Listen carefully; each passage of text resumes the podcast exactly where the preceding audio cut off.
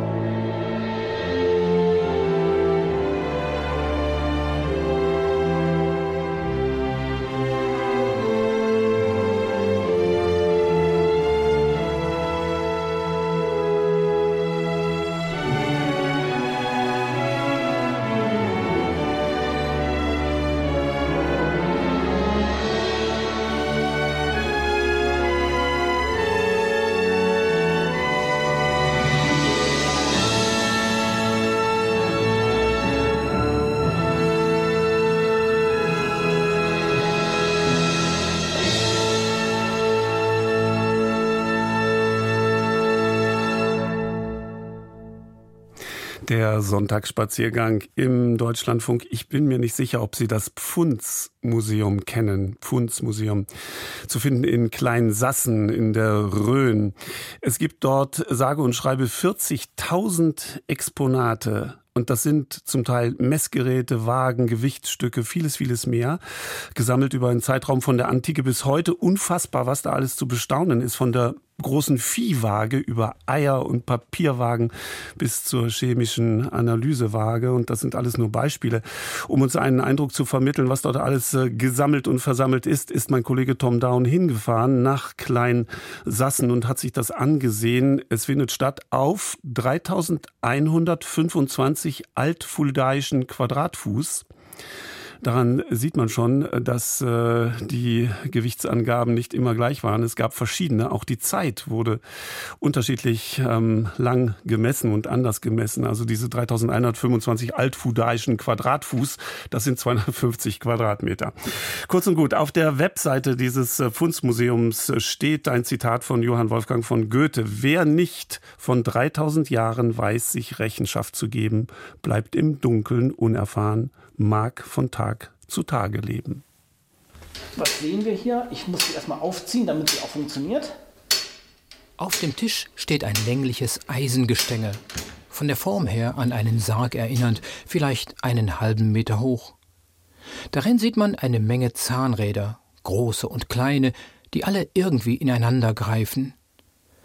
Aus dem kastenförmigen Gebilde ragt eine senkrechte Stange heraus, darauf ist oben ein langer Querbalken befestigt, der hin und her schwingt, wie ein Taktstock, der das Metrum vorgibt.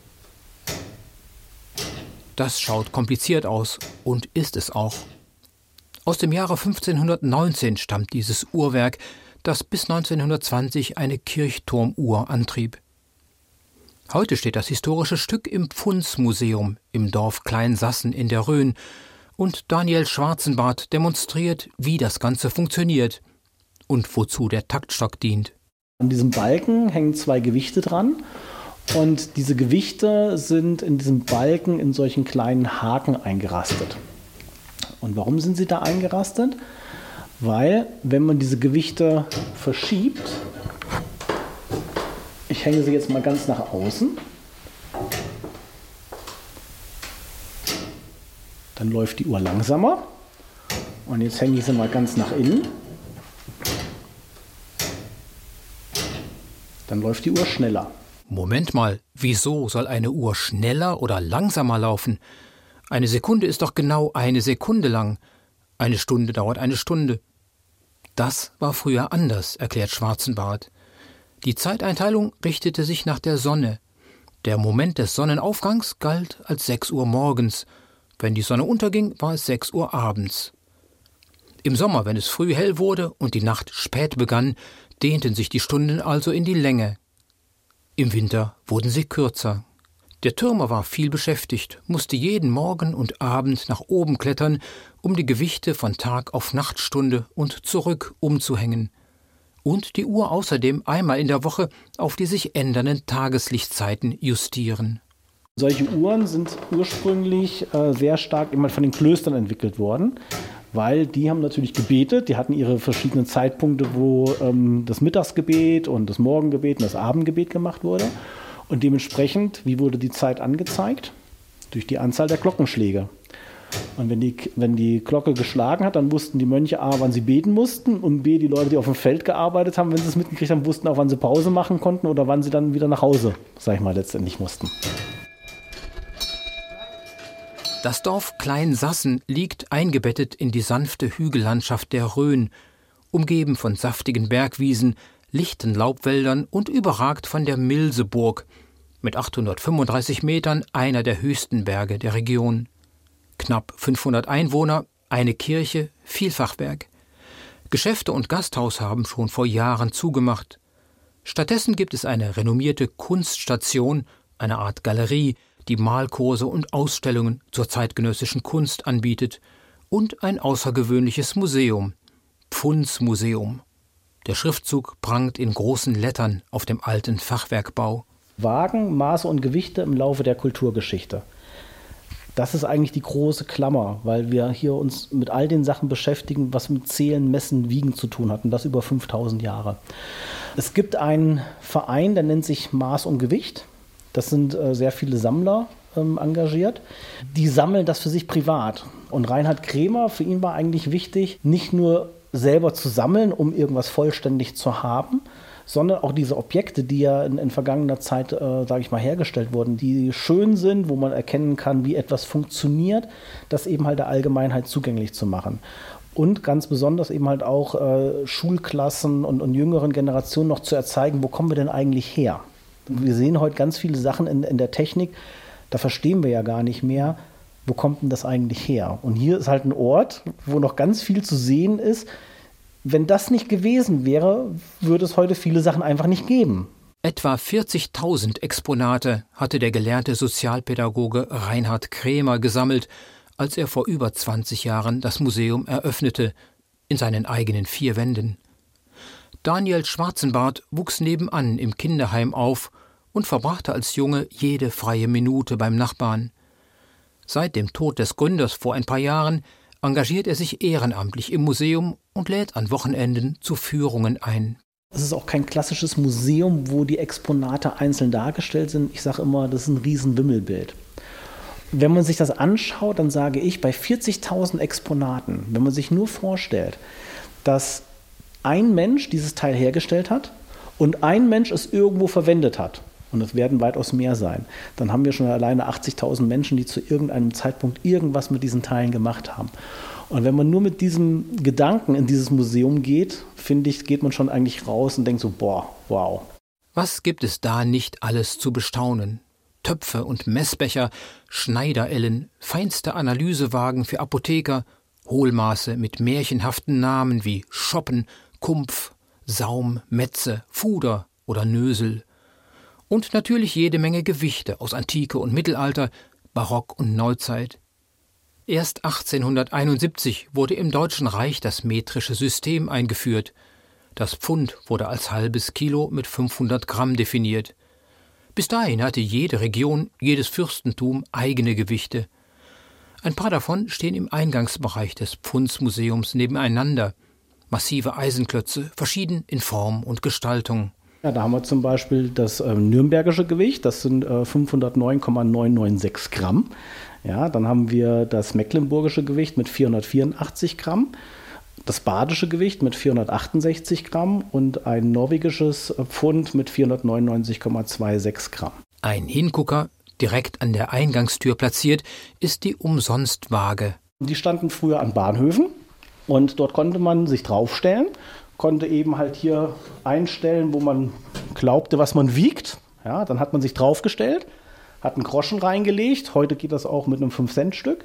Und dann hat man gewogen, also indem man das Geldstück da reingeschoben hat. Und wenn man richtig gelegen hat, dann kam der Groschen wieder raus. Lag man daneben, dann wurde der Groschen verhalten. Besucherin Andrea ist neugierig geworden. Dann stelle ich mich da mal drauf. Genau, einmal andersrum. Mm. Nicht schlecht, Kommt, ist rausgekommen? Ja. Bingo. Andrea hat ihr Gewicht genau richtig geschätzt. Das 5-Cent-Stück liegt im Ausgabeschlitz. Das kommt nicht sehr häufig vor. Die Ausstellungsfläche in dem verwinkelten Fachwerkhaus ist 250 Quadratmeter groß. Vor 200 Jahren hätte man gesagt 3125 altfuldaische Quadratfuß. Vier Stockwerke, sieben Räume, nach Themen, Epochen und Regionen geordnet. Ästhetisch besonders ansprechend ist die Sammlung außereuropäischer Gewichte und Hohlmaße im Obergeschoss. Da stehen zum Beispiel in einer Vitrine neun Elefanten in einer Reihe, ähnlich wie russische Matroschka-Puppen. Der größte ist vielleicht fünf Zentimeter, der kleinste knapp einen Zentimeter hoch. Gewichte aus Laos. Oder wundervoll verzierte Messbecher aus Bronze, filigrane Porzellanfiguren mit chinesischen Miniaturmalereien. Was für ein Gegensatz zu den klobigen, rein funktionalen Gewichten aus dem Abendland. Eine Etage tiefer so alltägliche Gegenstände wie Parkuhren. Die wurden 1954 erstmals in Deutschland aufgestellt und sind heute schon längst wieder vom Straßenrand verschwunden. Oder eine Eiersortiermaschine. Wie bitte? Das kennt jeder, ne? Wenn man auf, den, auf die Eierpackung guckt. S-Eier, M-Eier, L-Eier. Ich frage die Kinder oder Erwachsenen auch immer, äh, wie die Hühner das schaffen, das Ei in den richtigen Karton reinzulegen. Ja, und das schaffen sie mit so einer Maschine. Und das zeige ich Ihnen mal ganz kurz. Die Eier rollen runter, hier an der linken Seite. Und dann haben wir sozusagen ein, ein Hebesystem, was die Eier von links nach rechts weiter transportiert. Und in dem Moment, ich habe natürlich das, ähm, das Schwerste am Anfang und das wird dann immer leichter. Und wenn eben halt ein Ei nicht schwer genug ist, wird es an die nächste Position weiter äh, transportiert. Und in dem Moment, wo das Ei schwerer ist als das eingestellte Gewicht auf der Linie, dann fällt es runter und dementsprechend werden die Eier dann sortiert. Nur an wenigen Orten in Deutschland gibt es ähnliche Sammlungen von Maßen und Gewichten, die der Öffentlichkeit zugänglich sind. Was das Pfundsmuseum besonders macht, ist die Tatsache, dass Besucherinnen und Besucher hautnah erleben können, wie diese Exponate funktionieren. Die Unterschiede zwischen Balkenwaage, Tafelwaage und Dezimalwaage darf man durch Ausprobieren kennenlernen. Viele Gerätschaften werden in Gang gesetzt. Man schaut zu, wie die Kronos-Waage, die erste vollautomatische und eichfähige Waage, das Schüttgut, etwa Gerste zur Alkoholherstellung, wiegt. Die Gegenwart verstehen, indem man die Vergangenheit im wahrsten Sinne des Wortes begreift. Das Motto des Pfundsmuseum beruft sich auf einen Ausspruch von Johann Wolfgang von Goethe. Wer nicht weiß, von 3000 Jahren zu berichten, der mag leben von Tag zu Tag und, und hat, also das jetzt sehr frei zitiert, der versteht eigentlich gar nicht, wo seine Wurzeln sind und wie die Dinge eben halt letztendlich entstanden sind und wo das herkommt. Und das ist ein, ein Anspruch, sage ich mal, von dem Museum.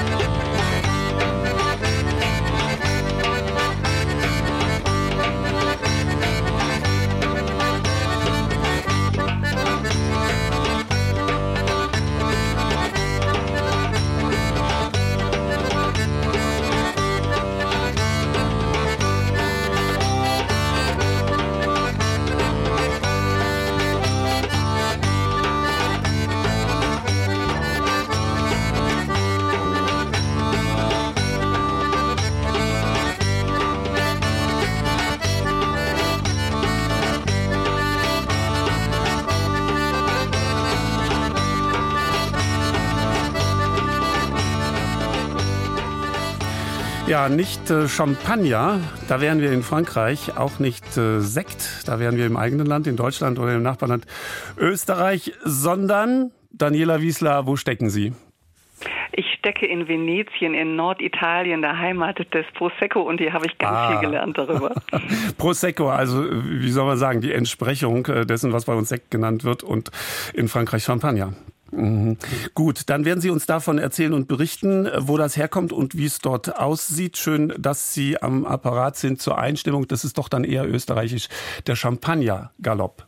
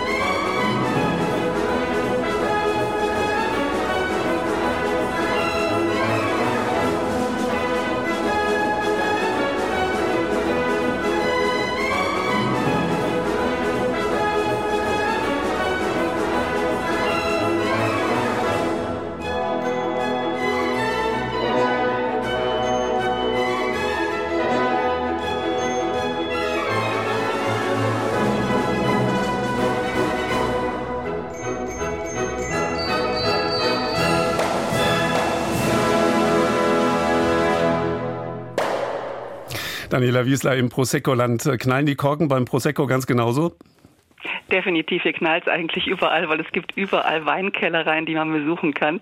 Wir haben uns hier ein kleines Häuschen gemietet in Refrontolo, knapp eine Stunde von Venedig entfernt. Da gibt es nicht wirklich viel, außer einer hundertjährigen Mühle aus Stein mit einem kleinen Wasserfall, der Molinetta della Croda, ein ganz beliebtes Ausflugsziel. Aber vor allem haben wir von unserem Häuschen einen Panoramablick auf eine malerische Hügellandschaft mit Weinreben, soweit das Auge reicht. Denn Refrontolo liegt mitten auf der Strada del Prosecco. Das ist eine Weinstraße in der historischen Heimat des Prosecco, die sich rund 35 Kilometer lang zwischen Corneliano und Valdobbiadene durch eine wirklich ganz besondere Landschaft schlängelt, die komplett dem Wein der Prosecco-Traube gehört. Und hier gibt es wirklich alle paar Kilometer ein anderes Weingut zum kurz anhalten, Prosecco probieren, Plausch halten, denn viele dieser Weinkellereien sind kleine Familienbetriebe. Die, ähm, der Anbau ist hier aufgrund der Lagen mit viel Mühe verbunden. Es muss vieles aus der, mit der Hand gemacht werden und das Wissen darum wird von Generation an Generation weitergegeben. Denn die Herstellung des Prosecco hat hier in seiner echten Heimat eine jahrhundertealte Tradition. Ich habe das schöne Detail gefunden. Angeblich soll schon 1574, als Heinrich III. auf dem Weg nach Paris zu seiner Krönung hier durchreiste, da sollte die Stadt Corneliano einen ganzen Tag lang zu seiner Ehre aus dem hiesigen Neptunbrunnen Prosecco sprudeln gelassen haben. Schade, dass es das heute nicht auch noch gibt. Übrigens ist es ja äh, auch interessant, man rauscht ja eher oder mm, normalerweise rauschen die Leute nach, nach Venedig oder nach Verona den Brenner runter durch. Aber diese Gegend, von der Sie uns äh, berichten, ist ja ein Kleinod, was noch gar nicht so überlaufen ist. Bei diesem Prosecco gibt es da also ganz unterschiedliche Qualitäten? Ja, das war für mich echt eine Entdeckung, denn ich muss ehrlich gestehen, ich war bislang gar keine Freundin von Prosecco. Ich habe den damals zu Zeiten probiert, als der Name noch nicht geschützt war und man in Deutschland oft so eine Billigvariante abbekommen hat, so süßlicher Wein mit Kohlensäure aufgesprudelt. Es gab lange Zeit keine Kontrolle, das hat dem Image des Prosecco schadet. Aber seit 2010 äh, folgt die Prosecco-Herstellung strengen Richtlinien, ähnlich wie beim Champagner. Heute darf tatsächlich nur Wein aus Glera-Trauben als Prosecco bezeichnet werden, der hier in Venetien angebaut, hergestellt und abgefüllt wurde. Und die Winzer haben inzwischen Gütesiegel, DOC und den noch höherwertigen DOCG. Die garantieren dann Echtheit und Qualität des Prosecco. Es gibt auch immer noch den etwas einfacheren Perlwein, den Frizzante, der sozusagen einfach aufgesprudelt wird. Und dann gibt es auf der anderen Seite auch den König des Prosecco habe ich gelernt. Das ist der kostbare Catize, eine seltene Art mit besonders hoher Qualität, die hier nur in einer mini-mini-Südlage angebaut werden kann und der deshalb außerhalb von Italien auch ganz selten zu bekommen ist, weil gar nicht so viel davon hergestellt werden kann. Mm, jetzt kriegen wir endlich mal ein bisschen Systematik rein in die Begriffe Frizzante und Schaumwein und, und, und, und Prickelsekt. Spumante. Spumante. Ähm, ja, also wir haben gelernt, Sie sind kein Prosecco-Freund, haben sich aber jetzt angefreundet, dadurch, dass man die Gegend kennenlernt kennenlernt und die Dinge schmecken ja oftmals auch anders, wenn man weiß, wo sie, wo sie herkommen. Wie sieht die Landschaft aus um sie herum? Genau, und hier ist es ja tatsächlich so, mittlerweile hat der Prosecco wirklich eine hohe Qualität, nicht im Vergleich zu damals. Insofern, ich freue mich an. Die Landschaft ist wirklich sehr besonders, nicht umsonst hat, äh, sind die Prosecco-Weinberge von Corneliano und Valdobbiadene seit 2090 auf die Liste der UNESCO-Weltkulturerbe Städten aufgenommen worden. Man muss sich vorstellen, das sind teilweise ganz steil abfallende Gebirgshänge, die von ganz engen Tälern durch durchzogen werden. Die Lage zwischen Meer und Voralpen macht hier ein ganz mildes Klima. Es gibt häufig Regenschauer, auch im Sommer, auch in diesen Tagen. Das heißt, diese wirklich kegelförmigen Berge sind bis zum Gipfel ganz üppig grün bewachsen, so mit in Terrassen, mit einer Art Patchwork aus Weinreben, Gras und Wald. Unsere Kinder haben ganz spontan gesagt, das sieht ja aus wie ein Dschungel. Also es wirkt auf den ersten Blick eher wie so, ein, so eine asiatische Berglandschaft mit Reisterrassen, vor allem an den bergigsten Stellen des Prosecco-Gebiets äh, vor Val d'Oiveadene. Und genau hier waren wir vorgestern jetzt schon zum zweiten Mal an einem meiner Lieblingsplätze, der Osteria Senza Oste. Osteria bezeichnet ja ein einfaches italienisches Wirtshaus, früher mal eine Schenke, in die man sein Essen mitbringen konnte. Und Osteria Senza Oste heißt übersetzt quasi Wirtshaus ohne Wirt. Und um da hinzukommen, schraubt man sich in der Nähe von Valdobbiadene in Santo Stefano über Haarnadelkurven, die hier wirklich steilen Hänge hoch, auf den Catize, auf diesen Edelprosecco-Hang, von dem ich gerade erzählt habe. Und da gibt's ganz oben, mitten im Weinberg, eben diese Osteria Sens Oste, ein winzig kleines, verwitterndes Bauernhaus aus Stein und Ziegel aus dem 19. Jahrhundert, das immer offen steht, kein Personal drin. Der Besitzer Cesare De Stefani hat anfangs aus einer Laune damit gestartet. Für jeden, der spontan vorbeikommt und verkosten möchte, steht da ein Flasche Prosecco, also Katize, Gläser, Brot und Käse, konnte man sich einfach nehmen und das Geld in eine Kasse legen. Mittlerweile ist der Ort ziemlich bekannt. Jetzt gibt es da Automaten, ähm, da findet man größere und kleinere Flaschen Prosecco. Es gibt Schinken, Käse, Cracker, die man ziehen kann. Und mit der Beute setzt man dich natürlich am schönsten bei Sonnenuntergang irgendwo mitten zwischen die Reihen der Weinstöcke. Da stehen verteilt ganz grob gezingerte Hocker und Minitischchen, auf die gerade mal eine Flasche und zwei Gläser passen. Und da mitten der Trauben und grünen Weidenblätter kommen dann ganz unterschiedliche Menschen zusammen. Das sind so Instagram-Touristen aus aller Welt, aber auch ganz viele Italiener und Ortsansässige. Neben uns war ein junges italienisches Pärchen, das war ganz schick gemacht, ganz gurrend und offensichtlich, offensichtlich beim ersten Date. Und hinter dem nächsten Rebstock saß ein älteres Paar, das ganz offenbar nur kurz zum Feierabend Frizante hier hochgekommen ist. Es waren noch ganze Familien da, also eine ganz entspannte Stimmung.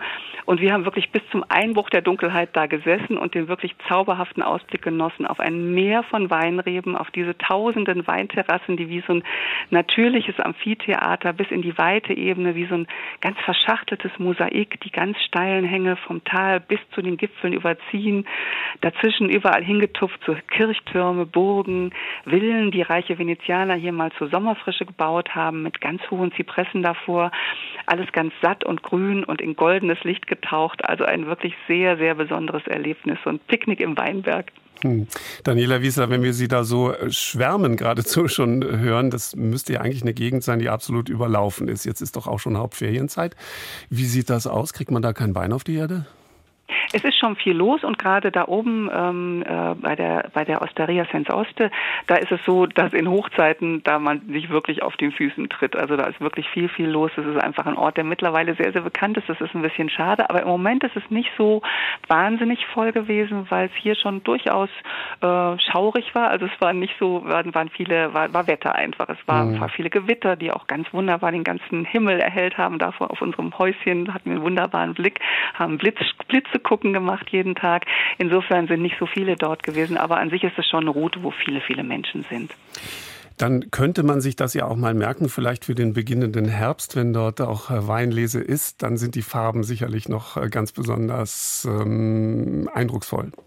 Auf jeden Fall. Und dann auf jeden Fall den Katize probieren. Den Katize. So, Daniela Wiesler, dann dafür, dass Sie uns erzählt haben, äh, spielen wir Ihnen Musik. Lou Colombo heißt äh, die Sängerin, eine italienische Sängerin, die ist in den 70er Jahren, 1970er Jahren populär geworden. Und äh, im Text heißt es, äh, Gina, trink nicht, es ist nicht gut für dich.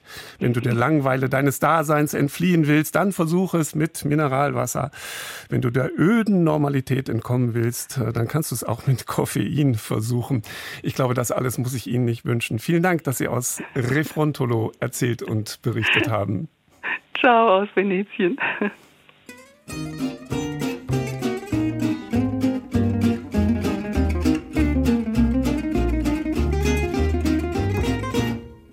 Gina, un giorno bionda, un giorno bruna, non devi bere che ti fa male.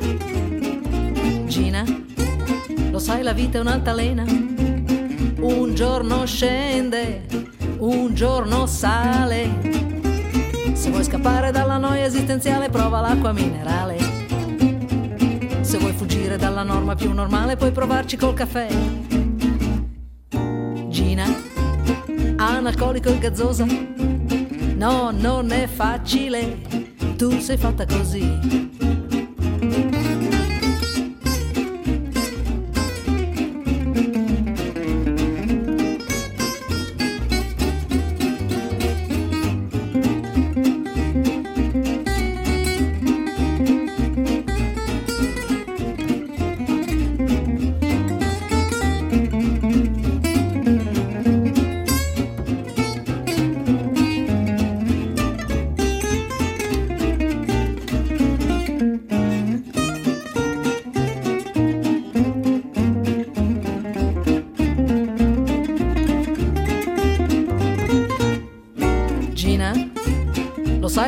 Tastiera. Un giorno bianca, un giorno nera. Se vuoi scappare dalla noia esistenziale, prova l'acqua minerale. Se vuoi fuggire dalla norma più normale, puoi provarci col caffè. Gina, analcolico e gazzosa, vedrai la vita è un'altra cosa. Se la prendi così. se la prendi così, se la prendi così. Deutschlandfunk Sonntagsspaziergang Herzlich willkommen zum zweiten Teil des Sonntagsspaziergangs, meine Damen und Herren. Wir wollen uns jetzt äh, ein wenig unterhalten und austauschen über die Luftfahrt, über das Fliegen und in welcher Art und Weise das Fliegen mit dem Tourismus zusammenhängt, vielleicht auch mit dem kulturellen Austausch weltweit über große Distanzen. Ich habe dazu drei Gäste eingeladen, die ich Ihnen gleich vorstellen werde. Aber lassen wir zunächst die äh, Wise Guys zu Wort. Das kann man eigentlich nicht sagen. Zu Gesang kommen die Wise Guys äh, im Flugzeug und damit ist dann die Spur gelegt der Aspekte, über die wir dann im Folgenden sprechen möchten. Andreas Stopp weiter am Mikrofon. Stau im Gang des Flugzeugs, sie spüren Regenschirm im Rücken. Es geht nicht vor und nicht zurück, doch manche haben Spaß am Drücken. Schließlich schaffe ich's, mich in meinen Sitz hineinzufalten den Gurt herauszugraben und mein Handy auszuschalten. Auf den Monitoren preisen sie den Service dieser Airline. In ungefähr zwei Stunden werd ich mitten über Meer sein. Wie die Schwimmweste bedient wird, zeigen jetzt zwei Stewardessen. Man sieht an einem Hebel, ich hab's gleich wieder vergessen. Ich atme ganz tief durch, ich weiß genau, ich kann das. Doch am liebsten wär ich jetzt irgendwo anders. Und ich denk mir, Mann, so war das nicht gedacht. Der Mensch ist nicht dafür gemacht, sich in die Lüfte zu erheben und zu schweben. Und ich frag mich, womit ich das bloß verdiene. Wie viel wiegt so eine Maschine? Viel zu viel, um abzuheben. Schon rasen wir die Startbahn lang, ich werd in den Sitz gedrückt. Und dann geht's hoch, das heißt, der Start ist zufällig geglückt. Wir schießen durch die Wolkendecke, ich hasse Turbulenzen. Und der Blödmann neben mir spricht von Freiheit ohne Grenzen. Jetzt zeigen sie einen Film, den irgendwie schon alle kennen. Wäre ich nicht so gestresst, dann würde ich jetzt eine Runde pennen. Später kau ich stundenlang auf einem Hähnchenschnitzel rum. Falls wir doch nicht explodieren, dann bringt das Essen mich halt um. Ich atme ganz tief durch die Landung wird noch schlimmer. Eins ist sicher, runter kommen sie immer. Und ich denk mir, Mann, so war das nicht gedacht. Der Mensch ist nicht dafür gemacht, sich in die Lüfte zu erheben und zu schweben. Und ich schwör nie mehr ein Flugzeug zu betreten. Ich kann plötzlich wieder beten, werd ich das hier überleben.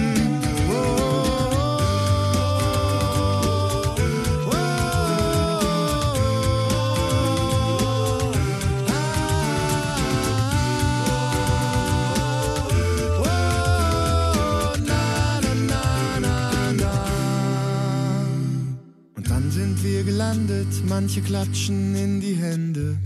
Kaum zu glauben, aber wahr, der Horror hat ein Ende. Eines ist mir jetzt mal wieder überdeutlich klar. Wenn es erst vorbei ist, ist das Fliegen wunderbar. Und ich denk mir, Mann, das war doch wunderschön, die Welt von oben anzusehen, sich in die Lüfte zu erheben und zu schweben. Und die strahlend weiße Wolkendecke hatte wirklich was von Zuckerwatte. Es war toll, das zu erleben.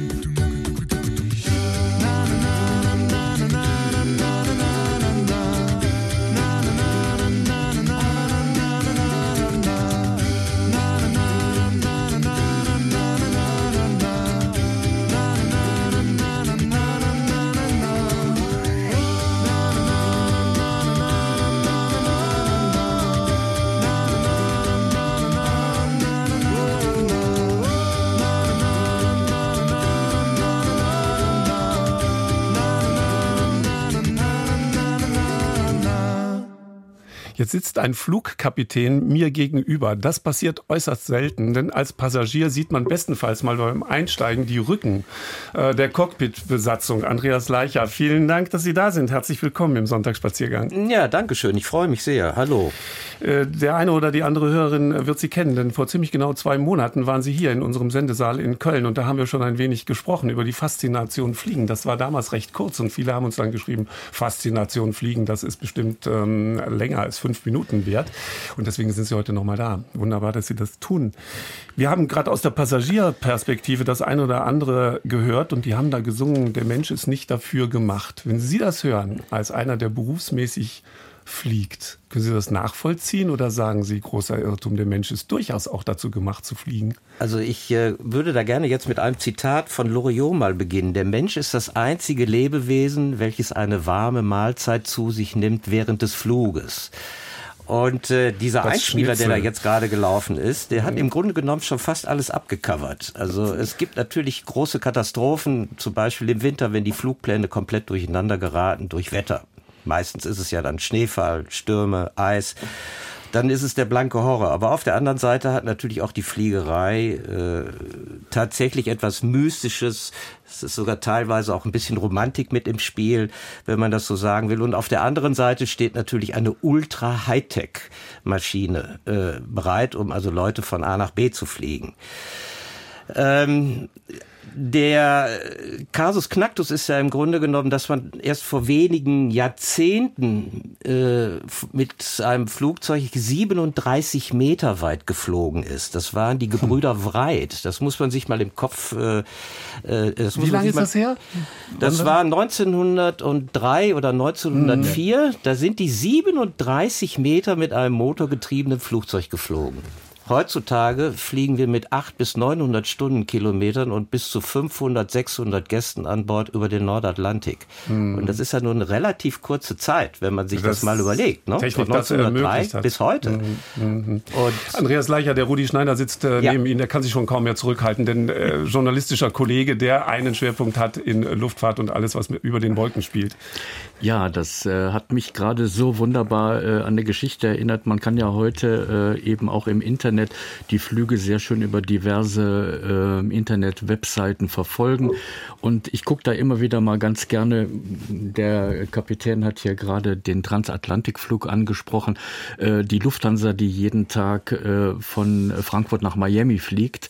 Und die fliegt nicht immer die gleiche Strecke, aber relativ oft genau über Kitty Hawk. Und das ist genau die Stelle, wenn die Leute da aus dem Fenster auf der linken Seite schauen, dann sehen sie die Stelle, wo die Menschen vor 120 Jahren zum ersten Mal sich hm. in die Lüfte erhoben haben. Kitty Hawk. Kitty ja, Hawk. Ähm, ehe die Herren jetzt ins Fachsimpeln geraten, und das werde ich nicht äh, verhindern, muss ich aber meinen dritten Gast in die Runde bitten, und das ist Frau Professor Dr. Ann-Kathrin Voigt. Sie hören uns, Frau Voigt? Ja, ich höre Sie sehr gut. Vielen Dank. Sie sind die Einzige, die leider jetzt nicht hier bei uns im Studio sitzt, denn Sie, und, Sie sind unterwegs, aber Sie sind, wir, wir erreichen Sie nicht am Flughafen. Sie sind nicht mit dem Flieger unterwegs. Nee, tatsächlich. Ich bin heute ausnahmsweise mit dem Auto gefahren und ich bin auch schon angekommen. Äh, ich habe mich auf den Weg zur Nordsee gemacht äh, und äh, ja, darf jetzt die nächsten Tage hier ein bisschen Urlaub und dann von unten am Strand liegen, vielleicht auch in die Wolken gucken und den einen genau. oder anderen Flieger dann beobachten. Äh, Frau Voigt ist äh, Professorin für Volkswirtschaftslehre, insbesondere Wirtschaftspolitik an der Hochschule für Ökonomie und Management in Essen und äh, Sie beschäftigen sich mit verschiedenen Themen auch der Nachhaltigkeit ähm, auf internationaler und nationaler Ebene, auch mit Wirtschaftspolitik. und da müssen wir dann auch gleich zum Thema kommen, was viele Hörerinnen und Hörer mit Sicherheit auch angesprochen werden äh, wissen wollen, nämlich die ganze Ökologie der Geschichte. Aber trotzdem mal, Frau äh, Voigt, ähm, Sie fliegen mit Sicherheit das ein oder andere Mal. Was ist für Sie das Faszinosum Fliegen? Ja, also wie schon angesprochen, ich bin fasziniert, dass man in kurzer Zeit also große Distanzen zurücklegen kann. Ähm, ansonsten wäre es uns ja wahrscheinlich kaum möglich, für den Job oder auch im Privaten ähm, viele tolle Ziele dieser Welt zu erreichen und ähm, sich auch beispielsweise bei mir mit Kollegen auszutauschen, face to face. Äh, insofern haben wir da wahrscheinlich eine Notwendigkeit äh, des Fliegens, die sich daraus für uns alle ergibt. Und gleichzeitig ist es natürlich auch eine sehr, sehr angenehme Reiseform, weil man zwischendurch die Zeit als Freizeit genießen kann oder auch mal das ein oder andere arbeiten kann. Mhm. Jetzt sagen natürlich viele, na ja, auch gerade das mit den internationalen Meetings, muss das denn sein, dass man da CO2 in die Luft bläst? Können, kann man das nicht über Teams abwickeln und wir würden was für die Umwelt tun? Wie ist Ihre Einstellung dazu? Ähm, ich glaube, beide haben recht. Einerseits diejenigen, die sagen, äh, die Meetings äh, machen wir face-to-face, -face, weil es einfach noch was anderes ist, sich persönlich auszutauschen, vielleicht besonders bei sensiblen Themen. Ähm, trotzdem sieht man ja, wie gut wir mittlerweile alle vernetzt sind. Da hat uns ja Covid nochmal einen Boost in Richtung Digitalisierung äh, gegeben, sodass man sicherlich auch das eine oder andere heute ähm, virtuell machen kann, was auch sicherlich seinen berechtigten Platz hat. Ähm, vielleicht ist es dann auch die Mischung, ne, je nach Thema, je nach äh, Anliegen einerseits äh, auf virtuelle Ebenen auszuweichen, andererseits aber immer noch die Möglichkeit zu haben, falls gewünscht und falls notwendig, äh, sich auch persönlich zu treffen. Frau Fulz, Sie haben gerade schon Andreas Leicher kennengelernt und also zumindest akustisch kennengelernt genau. und äh, Rudi Schneider, lassen Sie uns zusammen auch reden. Ähm, Andreas Leicher, ist das eigentlich, um mit diesem Aspekt äh, da jetzt äh, fortzufahren, dieser Druck äh, der Rechtfertigung, hm, warum fliegst du? Ich meine jetzt weniger Sie als Pilot, sondern auch die Fluggäste. Muss das denn sein? Kannst du nicht die Bahn nehmen? Wie gehen Sie damit um? Hm, großes, großes Thema in der Luftfahrt und ähm, ich glaube, dass es äh, Leute gibt, die sich mittlerweile anders als vor 15 oder 20 Jahren schon ein paar Gedanken mehr machen, wenn sie ins Flugzeug einsteigen. Nur ein kurzes Beispiel. Man fliegt von äh, Frankfurt nach Los Angeles. Äh, das sind meistens so elf, halb, zwölf Stunden. Und dann weiß man, man hat so ungefähr 80 Tonnen Kerosin verbrannt auf eben dieser Strecke. Und das in Höhen, wo es wahrscheinlich nicht ganz äh, gut untergebracht ist, diese Abgase, die wir dann da oben hinterlassen. Auf der anderen Seite hat Frau Dr. Voigt ja gerade gesagt, es gibt äh, nach wie vor immer noch äh, Dinge, die also von Face-to-Face -face stattzufinden haben und eben nicht nur über Digitales. Ja, äh, der Transport mit Flugzeug ist nicht ganz unbedenklich und wenn man da von Nachhaltigkeit sprechen würde, denke ich mir, wäre das eine kleine Mogelpackung. Luftfahrt wird in den nächsten Jahrzehnten nicht nachhaltig sein können. Also äh, auf jeden Fall sieht man ja, wenn man so in die Industrie reinschaut, sowohl bei der Triebwerksentwicklung als auch äh, bei der Treibstoffentwicklung, dass äh, die Industrie da kräftig am Nachdenken ist und äh, dass sie äh, da auch, ich sag jetzt mal, die technische Kurve kriegen müssen, weil so in der Art und Weise, und äh, Andreas hat völlig recht, dass der Flugverkehr nicht weniger wird, der wird eher mehr, ähm, dass wir da neue Lösungen brauchen. Hm. Frau Freud, haben wir denn da äh, eventuell eine eingeschränkte äh, Sichtweise? Denn es wird immer gesagt, ja, Flugverkehr ist extrem schädlich für die Umwelt. Wenn man es jetzt in Relation setzen würde, zum Beispiel zum Schiffsverkehr, Containerschiff äh, oder wie auch immer, dann sehen die Zahlen wesentlich moderater aus. Kann man sich damit in Anführungszeichen rausreden? Wie sehen Sie das? Ja, also zunächst muss man natürlich begreifen, ne, wir sind ja alle souveräne Konsumenten und wissen natürlich, dass unsere Nachfrage durchaus einen Impact hat. Ne? Also das, was ich nachfrage, damit signalisiere ich natürlich auch, dass ich damit einverstanden bin wie Güter produziert werden, wie Dienstleistungen angeboten werden.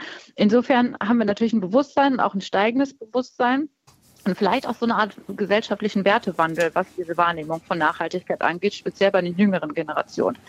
Ähm, gleichzeitig muss man natürlich sagen, dass der technische Fortschritt sich auch in der Luftfahrt zeigt, was zum Beispiel den Verbrauch von Kerosin ähm, pro Flug angeht oder pro Flugkilometer. Da sehen wir natürlich eine Effizienz, die nicht nur getrieben ist durch Nachhaltigkeit, sondern auch durch Kostenstrukturen. Eine Airline ist ja sicherlich nicht böse drum, wenn sie weniger Kerosin einkaufen muss und so vielleicht dann auch mhm. Gewinnspannen erhöhen kann, Preise senken kann. Plus, es gibt ja diesen großen Bereich der, der E-Fuels, der nachhaltigen ähm, Treibstoffe, der sicherlich noch ganz viel Potenzial dann in der Zukunft hat. Hm, kommt das, Herr Leicher? Sie, Sie, Sie äh, wiegen ein wenig den Kopf reservierterweise.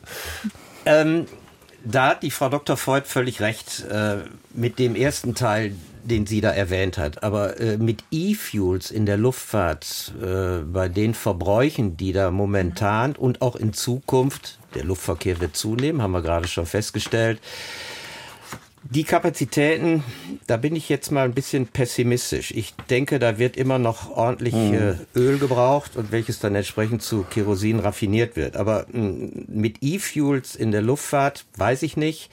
Rolls-Royce, die hier in England sitzen, und da hat Frau Freud völlig recht, die haben also mittlerweile Triebwerke jetzt in der Pipeline, die verbrauchen zu dem, was also vor ungefähr 25, 30 Jahren gebaut wurde, deutlich weniger Benzin. Hm. Ja, wenn wir schauen, wie das in absehbarer Zukunft aussieht. Es gibt so auch Szenarien, dass eben in Zukunft äh, wahrscheinlich äh, die Maschinen etwas anders aussehen werden. Ähm, hier lese ich gerade, dicke Propeller an langen, dünnen Tragflächen äh, werden da hängen, die wiederum auf recht normalen Rümpfen montiert sind. Also ähm, die Ingenieurkunst arbeitet ja dran. Absolut. Ähm, wollen wir diesen Themenaspekt äh, nicht ad acta legen, sondern er beherrscht uns natürlich und immer wenn es was mit Reisen zu tun hat, egal ob es äh, mit dem Auto ist oder mit dem Flugzeug, müssen wir darüber nachdenken und das wollen wir auch äh, tun. Professor Dr. Ann-Kathrin Voigt äh, mit in der Sendung heute im Sonntagsspaziergang, Professorin für Volkswirtschaftslehre, insbesondere Wirtschaftspolitik. Andreas Leicher, Flugkapitän, Pilot und Rudi Schneider, journalistischer Kollege. Herr Leicher, Orly, Paris-Orly, mal hingeflogen mit Sicherheit. Äh, mais oui, mais oui, Monsieur. Paris-Orly, ja, da fliegt man meistens hin, wenn man dann anschließend in den Simulator gehen muss, denn am Flughafen von Paris-Orly sind jede Menge Simulatoren und wenn die hier in Deutschland also in der Kapazität ausgelastet sind, dann gehen wir dahin, aber sonst äh, habe ich mit Paris-Orly eigentlich im Grunde genommen wenig zu tun gehabt. Aber professionell und jemand, der nicht professionell mit dem Fliegen zu tun hat, ist Gilbert Becot. Der singt uns was, wie sehr er den Flughafen von Orly lebt. À l'escalier C, bloc 21, j'habite un très chouette appartement que mon père, si tout marche bien, aura payé en moins de 20 ans. On a le confort au maximum, un ascenseur et une salle de bain. On a la télé, le téléphone et la vue sur Paris au lointain. Le dimanche, ma mère fait du rangement pendant que mon père à la télé regarde les sports religieusement. Et moi, j'en profite pour m'en aller. Je m'en vais dimanche à Orly sur l'aéroport on voit s'envoler des avions pour tous les pays tout l'après-midi. Il y a de quoi rêver. Je me sens des fourmis dans les idées. Quand je rentre chez moi, la nuit tombée. À 7h moins 5 tous les matins, Nicole et moi, on prend le métro. Comme on dort encore, on ne se dit rien. Et chacun s'en va vers ses travaux. Quand le soir je retrouve mon lit, j'entends les Boeing chanter là-haut. Je les aime, mes oiseaux de nuit, et j'irai les retrouver bientôt. Oui, j'irai. Dimanche à Orly, sur l'aéroport, on voit s'envoler des avions. Les pays. Pour toute une vie. A de quoi rêver. Un jour, de là-haut, le bloc 21 ne sera plus qu'un tout, tout petit point.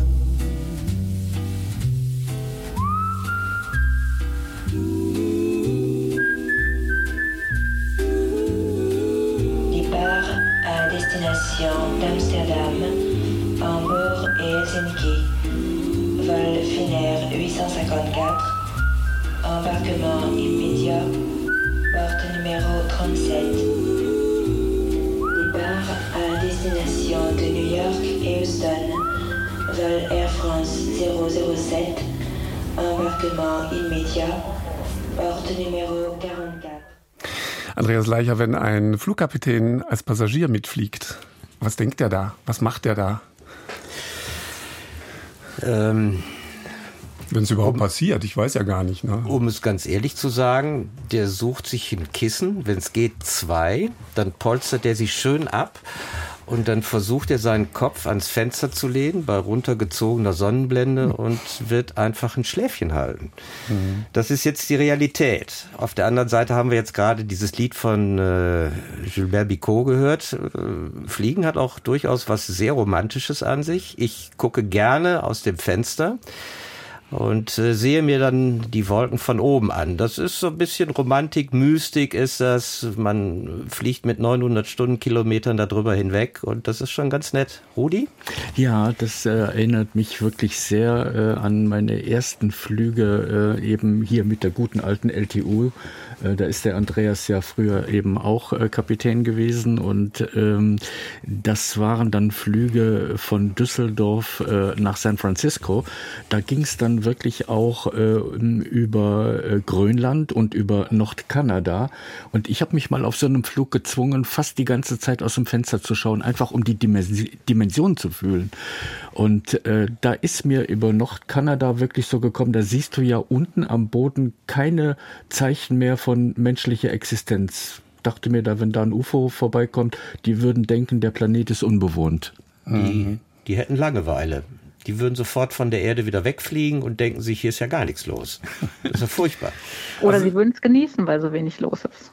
Das könnte auch sein, ja. So könnte es auch sein. Ann-Kathrin Voigt, das, ähm, wie soll ich sagen, das Entdecken fremder und weit entfernt liegender Länder ist ja eigentlich nur mit Hilfe der Flugreise nötig. Oder ist das möglich? Oder ist das ein Irrtum? Könnte die Menschheit im Jahr 2023 auch sagen, ach, theoretisch kommen wir schon mit dem Schiff auch dahin. Wir müssen uns nur die Zeit nehmen. Naja, dann wäre erstmal die Frage, warum das Schiff und äh, nicht das Flugzeug, denn auch beim Schiff sollten wir uns dahinter fragen, was unseren ökologischen Fußabdruck angeht, ob das dann automatisch so viel nachhaltiger wäre, mit dem Schiff zu fahren. Ähm, und grundsätzlich brauchen wir natürlich auch mehr Zeit. Und die Frage ist, wie viel Zeit können Sie äh, einkalkulieren, wenn Sie eine Reise an einen abgelegenen Ort tätigen wollen? Da sind Sie wahrscheinlich mit den verfügbaren Urlaubstagen ganz, ganz schnell dabei, dass Sie mhm. den Flieger nehmen müssen. Naja, sonst kommt man da nicht rum. Ähm, Rudi Schneider, Sie haben ein bisschen gegraben auch ähm, in, in den Archiven. Es gibt ja, was die Fliegerei betrifft, ähm, sehr viele Besonderheiten und auch äh, Rekorde. Und von einem können Sie uns ein bisschen äh, berichten, der eigentlich äh, die Fliegerei revolutioniert hat. Denn so lang ohne Zwischenlandung war noch keiner in der Luft. Ja, das ist richtig. Ähm, Andrea Stops, Sie sprechen über Dick Rotain und Gina Jagger, die einen äh, Rekordflug äh, in einem selbstgebauten Flugzeug aus äh, Composite äh, Stoffen gebaut haben. Also extrem in, leicht. Ja, mhm. am Mojave Airport. Das ist in der Nähe von der Edwards Air Force Base äh, in Kalifornien. Und ähm, die sind von dort aus gestartet und wirklich äh, in neun Tagen, ohne zu landen und ohne äh, aufzutanken, rund um die Erde geflogen, über 40.000 Kilometer. Äh, das ist ein Rekordflug, der sicherlich so auf der Ebene von Charles Lindbergh ist. Ich habe den Flugplan mal mitgebracht und äh, das sollte man jetzt vielleicht mal ein bisschen knistern. Ein Riesen von diesem Folder. Flug, mhm. ja. Und den gebe ich mal zum Andreas rüber, weil er kann natürlich Flugpläne lesen wissen, wie äh, dieser Flug dann stattgefunden hat. Also ich mach ich mach's ganz kurz, denn das was ich hier vorliegen habe, ist natürlich ein Wusel an Zahlenwerk. Die sind westwärts geflogen, was mich persönlich sehr erstaunt. Ich wusste das gar nicht, dass äh, dieser Flug westwärts begonnen hat. Da geht's nämlich um Windsysteme auf der Erde und so weiter und so fort äh, nonstop rund um die Erde wäre ja für mich der Ultragraus, denn wer bringt den Kaffee von hinten nach vorne? Das ist die zentrale Frage. Aber die haben Und, das geschafft, die Jungs. Da, ja, die ne? haben, mhm. ja, war Jungs, also es war, ja. war eine Frau an Bord, ne? Richtig, Gina Jagger und äh, eben Dick Rotain. Also politisch mhm. sehr korrekt schon damals. Mann und Frau im Cockpit, das ist auch gut so. Warte mal gerade, Rudi Schneider sagte gerade, äh, ohne aufzutanken. Das ist mit Solarbetrieb ge äh, gewesen, äh, oder? Nein, mhm. das war nicht mit Solarbetrieb. Ah. Das ist wirklich hier mit ganz herkömmlichem Treibstoff gewesen. Ach. Die haben den Flieger äh, wirklich jede Ecke ausgenutzt, um äh, eben äh, Tankmöglichkeiten oder Treibstoffmöglichkeiten also da, da drin unterzubringen. Und das war dann so schwer. Deswegen mussten die auf Edwards Air Force Base starten, weil die eine sehr lange Startbahn haben.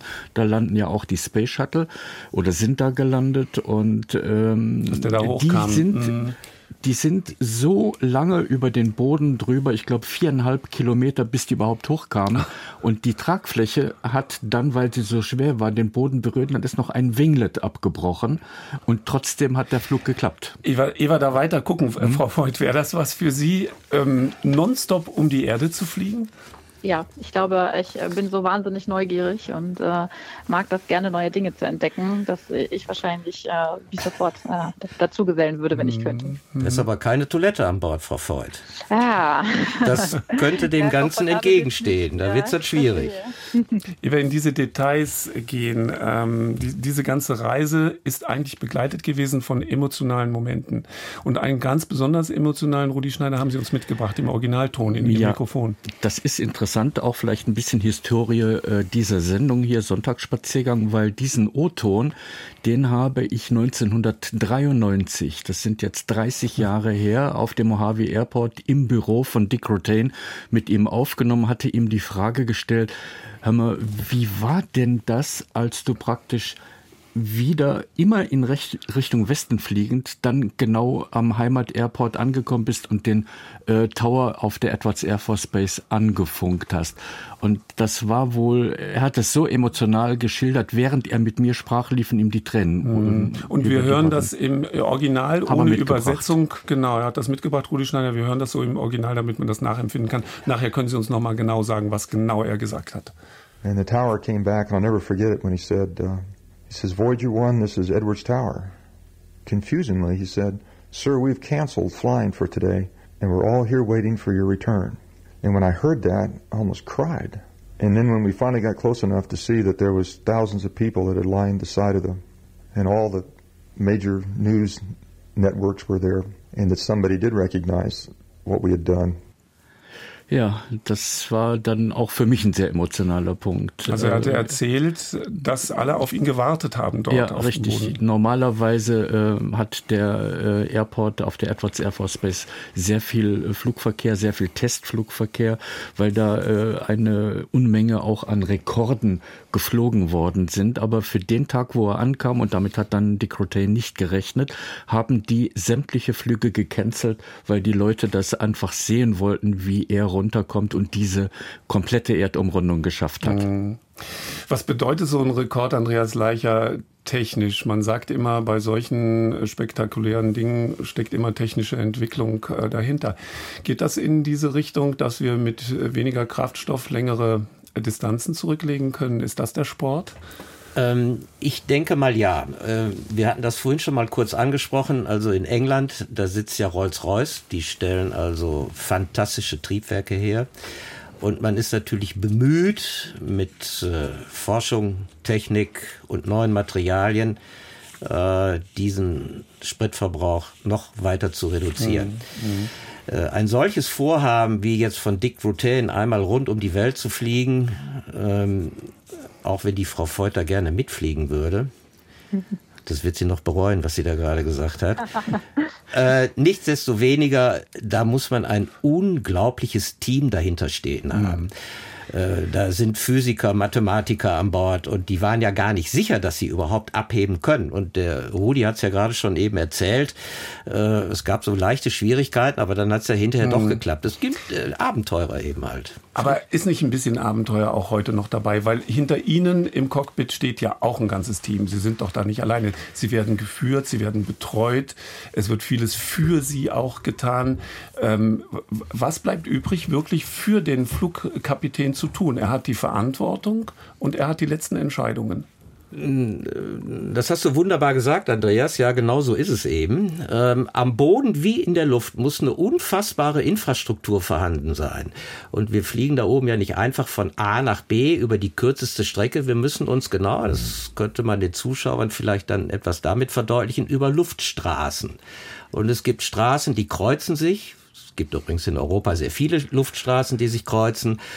Und damit man da nicht irgendwie in Konflikt kommt mit irgendjemand anders, gibt's unten am Boden eben halt diese besagten Radarstationen. Ich sage das jetzt mal ganz einfach. Da sitzen also Leute, die leiten äh, den Verkehr, die leiten den Flow, die leiten die Kapazitäten. Das ist unten am Boden. Oben in der Luft äh, haben wir einen Autopiloten, der übernimmt die einfachste Arbeit, die man sich überhaupt nur vorstellen kann, Höhe und Kurs zu halten. Denn da muss man also nicht unbedingt die geistigen Kapazitäten eines Piloten abrufen, dass der nur auf ein Kreuzchen guckt und hält Höhe und Kurs. Das ist ja Quatsch. Aber der kümmert sich um den Verkehr der, und natürlich ums Wetter. Denn heute Nacht äh, wird es im Rheinland oder heute Abend kräftig knallen. Da bin ich mal gespannt. Da werden manche Flugzeuge nicht dort landen können, wo sie gerne landen würden. Denn wir haben schwere mhm. Gewitter vorhergesagt für heute Abend, glaube ich, ab 20 Uhr, Rudi. Kannst du ja, losgehen? So ungefähr. Soweit zum Service hier im Sonntagsspaziergang. So. Äh, müssen wir aufpassen, dann heute und rechtzeitig vom Freibad dann zurück sein. Aber da nimmt so man sowieso nicht den Flieger, sondern das äh, Fahrrad. Ähm, mal äh, ganz kurz zwischendurch. Ähm, Frau Voigt, äh, sagen Sie uns mal kurz das letzte Reiseziel, das Sie mit dem Flieger erreicht haben. Was war das? Ähm, tatsächlich eine Dienstreise. Ich bin nach Bosnien-Herzegowina geflogen. Ah ja, das ist relativ schnell erreichbar, diese europäischen Flüge. Da ist man so innerhalb von zwei Stunden eigentlich an jedem Punkt. Hm? Genau. Mhm. Wir hören mal was äh, Italienisches. Ähm, es ist ähm, kein Lied, was das äh, Fliegen als solches jetzt behandelt, aber es ist entstanden ähm, von äh, inspiriert äh, aus einer Ballonfahrt, also mit einer Mongolfiere. Denn auch das ist ja Fliegen. Und wenn wir heute hier im Sonntagsspaziergang über die Faszination Fliegen reden, dann meinen wir nicht nur äh, die äh, Verkehrsmaschinen, sondern auch vieles andere, auch die Sportfliegerei, letztendlich bis zum Gleitschirmfliegen, Dentro Altasca, Testa, Gian Maria heißt damit äh, Vornamen. Wie gesagt, stellen Sie sich einfach vor, Sie sitzen selber äh, im Ballon und fahren dort über die Erde.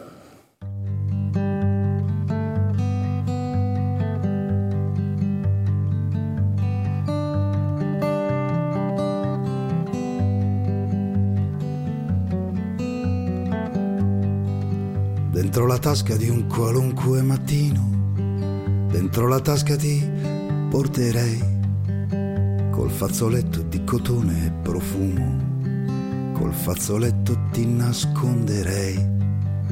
Dentro la tasca di un qualunque mattino, dentro la tasca ti nasconderei e, e con la mano che non veda nessuno, e con la mano ti accarezzerei. Salirà il sole del mezzogiorno, passerà alto sopra di noi, fino alla tasca del pomeriggio. Ti porto ancora se ancora mi vuoi. Salirà il sole del mezzogiorno e passerà alto molto sopra di noi, fino alla tasca del pomeriggio. Dall'altra tasca ti porto se vuoi.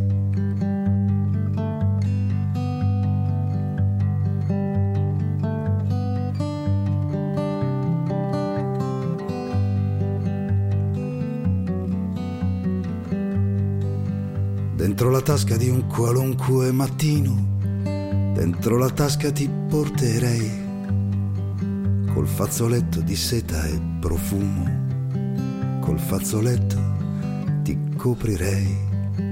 Dentro la tasca di un qualunque mattino, dentro la tasca ti nasconderei e, con la mano che non veda nessuno, e con la mano ti saluterei e, e con la mano, ma che non veda nessuno, con questa mano ti saluterei.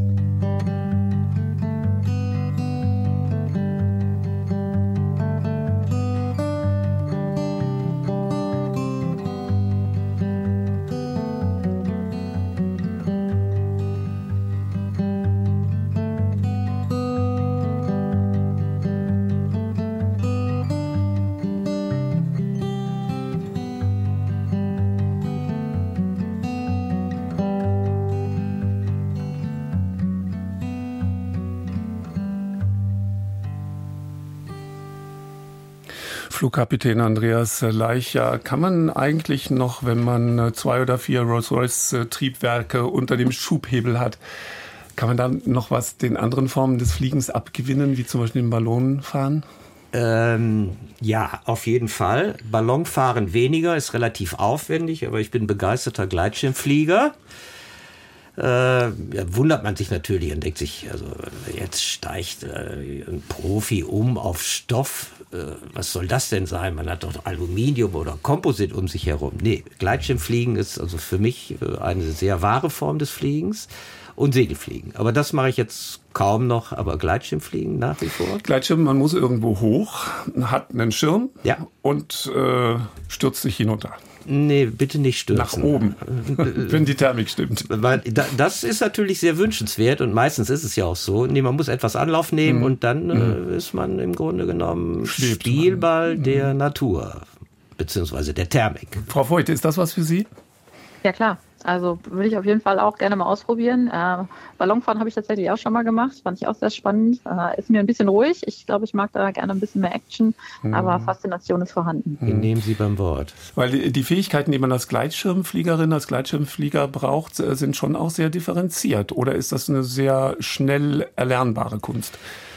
Ja, ich glaube, dass äh, Profis, die sich so ein bisschen mit der Physik des Fliegens auskennen, da etwas anders dran gehen als reine Amateure. Mhm. Ähm, ich habe da großen Respekt vor und wenn manche vielleicht sagen, ach, ich gehe jetzt raus, äh, das ist wunderbar, das Wetter ist prima, aber ich dann irgendwie dann doch Bedenken habe, na, da könnte sich noch was entwickeln, dann bleibe ich lieber äh, da sitzen am Startpunkt und trinke mhm. mir noch einen Kaffee und im Zweifelsfall gar nicht fliegen. Und gehe dann wieder zu Fuß runter. Ja, sowas mhm. in der Richtung. Ja, gut, also diese Selbstbeherrschung, die man haben muss, ja. das kennzeichnet ja aber auch äh, jede Art äh, des Pilotendaseins, egal womit. Äh, diese nüchterne Einschätzung dessen, was jetzt in diesem Moment richtig ist oder eventuell auch falsch sein könnte. Genau. So mhm. ist es. Frau Voigt, ähm, wenn man so ein bisschen äh, schaut, die, die Distanzen, die wir zurücklegen legen mit dem Flugzeug, äh, sind natürlich sehr, sehr unterschiedlich. Aber wir reden jetzt ja auch schon über Flüge zum, zum, zum Mond. Man weiß gar nicht, was als nächstes dann auch kommt als nächste Form äh, des Reisens. Es wird aber wahrscheinlich doch, und Sie als Ökonomin auch jetzt gefragt, ähm, gesteuert über die Flugpreise. Wer kann sich das Fliegen überhaupt leisten? In diesen Tagen hört man wieder, Sie äh, Flugpreise ziehen an, es wird teurer. Ist das Ihre Beobachtung? Ja, tatsächlich. Wir hatten ja einige Jahre, ähm, wo Fliegen wirklich sehr, sehr günstig war, ne, wo man dann für 19 Euro einen Flieger nach Mallorca sitzen konnte. Ähm, und mittlerweile geht der Trend wieder in die andere Richtung, dass äh, Preise steigen. Ähm, und dann ist natürlich äh, letztlich die Frage, was, das, was die Urlaubskasse hergibt. Ne? Und ob man dann äh, sagt, man steigt in den Flieger, man setzt sich ins Auto oder man äh, nimmt die Bahn. Ähm, oder vielleicht nochmal ganz andere Formen. Ne? Man fährt mit dem Fahrrad äh, im Urlaub und legt Busstrecken zurück und baut das Fahrrad in den Urlaub ein. Ähm, da erleben wir verschiedene Varianten. Ähm, die Fülle wächst, das an sich ist ja schon mal gut, aber es ist sicherlich vieles preisgesteuert, schon wie Sie gesagt mhm. haben. Aber kommt daher dieses Gefühl, was viele haben, oder doch der ein oder andere, dieses Flugschamgefühl, über die wir im letzten Jahr sehr viel diskutiert haben, kommt das auch daher, dass gesagt wird, Fliegen ist eigentlich zu billig? Äh, jein, also ich denke, ähm, grundsätzlich äh, haben wir eine hohe Verfügbarkeit und wenn was günstig ist, vielleicht auch eine hohe Nachfrage. Ähm, ich denke, dieses Phänomen Flugscham rührt vor allen Dingen äh, daher, dass Sachen hinterfragt werden. Wie wir gerade schon gesagt haben, ähm, man braucht eben viel, äh, viel ähm, äh, Energie dafür, viel fossile Energie. Und äh, dann wird überlegt, kann ich das nicht vielleicht minimieren oder reduzieren, indem ich beispielsweise Strecken mit der Bahn zurücklege. Und das bringt uns tatsächlich dahin, dass wir dann überlegen müssen, wenn wir jetzt Kurzstrecke fliegen von Düsseldorf nach Berlin äh, und es gibt vielleicht äh, eine Bahnverbindung, die dann netto äh, genauso schnell ist, ob man dann nicht eventuell auf die Bahn umsteigen könnte, äh, um ein bisschen umweltfreundlicher unterwegs zu sein. Mhm. Da gibt es ja schon einige Konzepte. In der Schweiz, glaube ich, überlegt man, ob man die innerschweizer Flugverbindungen ähm, ohnehin einstellt, weil die Distanzen dann eben zu kurz kurz ähm, sind, das gibt es ja bei uns auch und in Frankreich auch, ähm, dass man nach Kilometern, ich weiß nicht, ob es da 500 Kilometer oder Landkilometer sind, bei denen man sagt, ab da lohnt es sich dann eigentlich erst dann wieder auch zu fliegen. Also das ist alles in einem, in einem gewissen Fluss ähm, offenbar. Frau Voigt, ich äh, bin äh, nicht so ganz sicher, wie viel Zeit Sie uns noch widmen können, aber ich, wir hätten sehr, sehr gerne, wenn Sie das Folgende noch mitbekommen. Mhm. Es ist für Radioleute, wie wir es hier auch sind, ähm, gibt es manchmal so Momente, wo man sagt, hm, dieses oder jenes Thema wird angesprochen und dann kommt ein Lied und und alle kennen es und sagen, nee, nicht das jetzt in diesem Zusammenhang. Das ist einfach zu banal, das kann man nicht machen. Und wenn man über Fliegerei redet, dann sagt einem jeder, ah ja, Reinhard May über den Wolken und dann müsse man das spielen. Wir versuchen es eigentlich genau nicht zu machen. Wenn man jetzt aber dahinter schaut, Rudi Schneider, und mal nachfragt, wie ist denn dieses Lied überhaupt entstanden, dann wird es wieder spannend.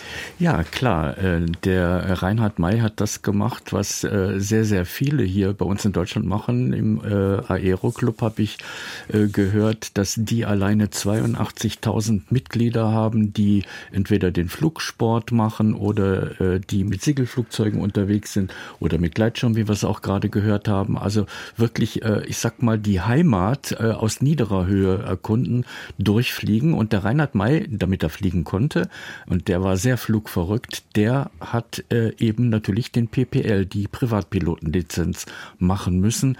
Und dabei äh, ist ihm äh, die Geschichte mit diesem Lied gekommen und das will er uns jetzt mal erzählen. Mhm. Also wie diese Pilotenhymne sozusagen entstanden ist, das können wir jetzt mal hören.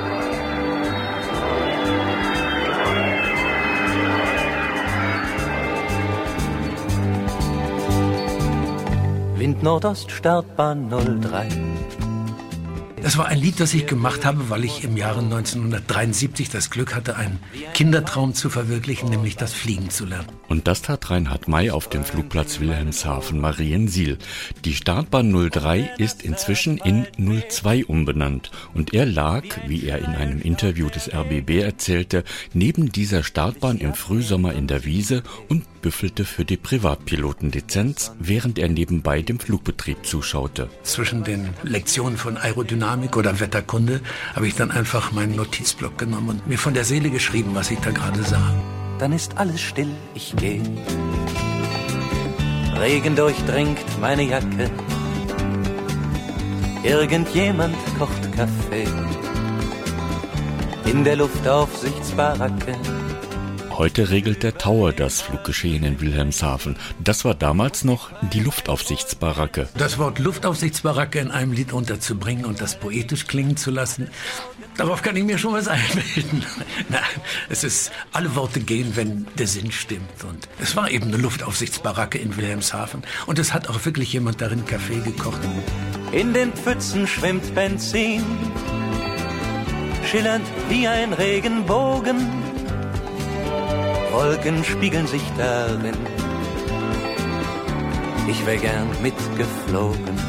Es war auch immer sehr regnerisch, es hat in der Zeit sehr viel geregnet und natürlich schwamm in den Pfützen Benzin. Ich brauchte nur die Wirklichkeit nachzuschreiben und schon war das Lied fertig. Neben dem PPL, der Privatpilotenlizenz, hat Reinhard May über die Jahre noch mehrere Scheine gemacht, wie die Piloten sagen, und seinen fliegerischen Traum über den Wolken ausgelebt über den Wolken muss die Freiheit wohl grenzenlos sein. Alle Ängste, alle Sorgen, sagt man, blieben darunter verborgen und dann würde, was uns groß und wichtig erscheint, plötzlich nichtig und klein.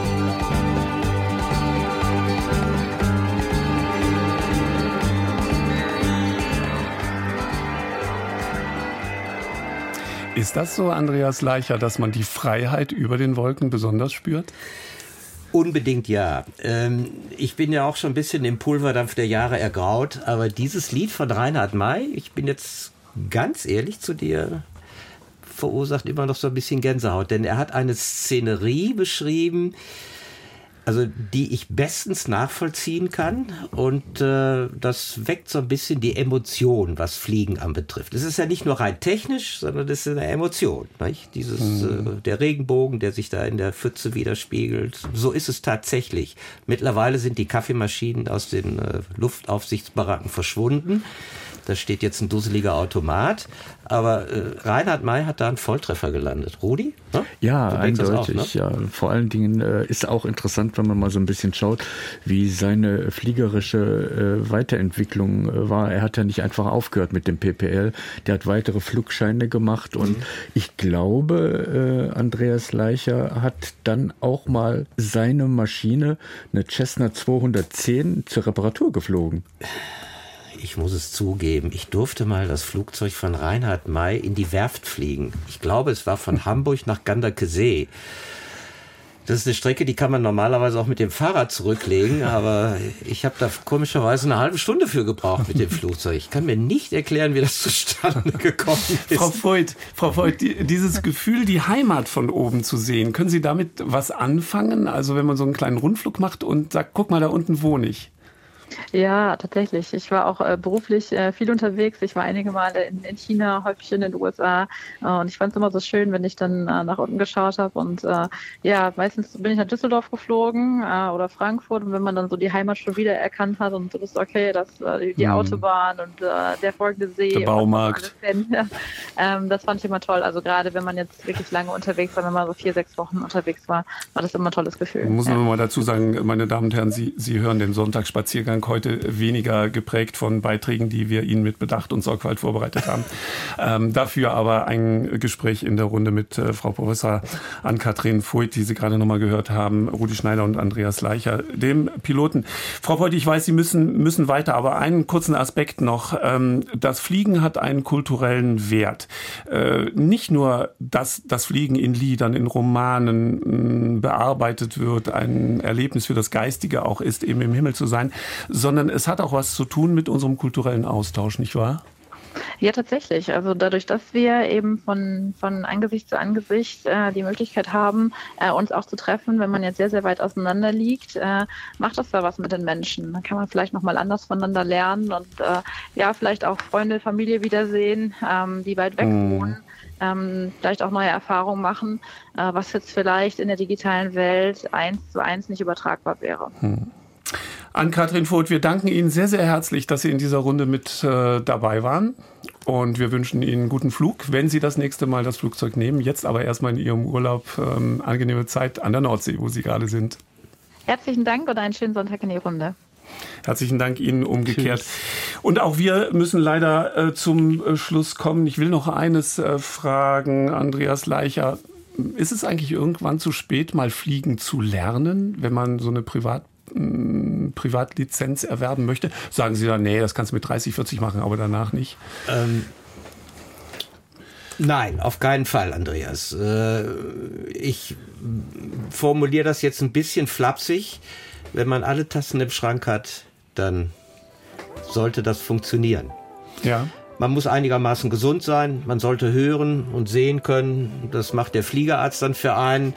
Und wenn man dann auch noch ein bisschen mit den Grundrechenarten sich auskennt, dann sollte dem nichts im Wege stehen. Also mhm. das kann auch mit 50 und mit 60 noch der Fall sein und 70 vielleicht auch noch. Mhm. Äh, es ist äh, da die Tür weit offen, denke ich mir. Mhm. Also die Faszination Fliegen ja. bleibt erhalten, auch für die, die später im Leben dann Spaß äh, dran bekommen. Rudi, ja, äh, ich bin ja jetzt dann doch äh, ein Titsch älter, auch wenn ich mich vielleicht etwas äh, jünger anhöre. Wenn es dann vorbei wäre mit dem Fliegerarzt, dann kann man im PC in wunderbaren Flugsimulatoren fotorealistisch unterwegs sein und die großen und kleinen Maschinen fliegen. Und eins muss ich sagen, die Wolken sind so fantastisch dargestellt, du glaubst, du fliegst da durch. und über die Wolken, Rudi Schneider und Andreas Leicher singt uns Lisa Panova. Die war 13, als sie dieses Lied aufgenommen hat.